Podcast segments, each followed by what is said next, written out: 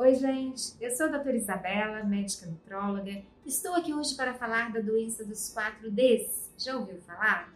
Diarreia, dermatite, demência e death, ou morte. Ou seja, são 4 Ds em inglês, mas não em português. Mas mesmo assim ela ficou conhecida como doença dos 4 Ds, certo? É a deficiência de vitamina B3 ou niacina, a doença conhecida como pelagra. E a dica de hoje é que o amendoim, nosso disponível amendoim, é uma importante fonte de vitamina B3, perdendo apenas para o fígado de animais como o fígado de vitela, tá?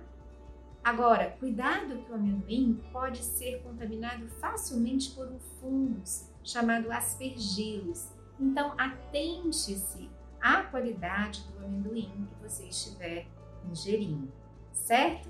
Essa é minha dica de hoje. Espero que tenham gostado. Aqui estão os links para as minhas redes sociais. Desde já agradeço e até o próximo vídeo.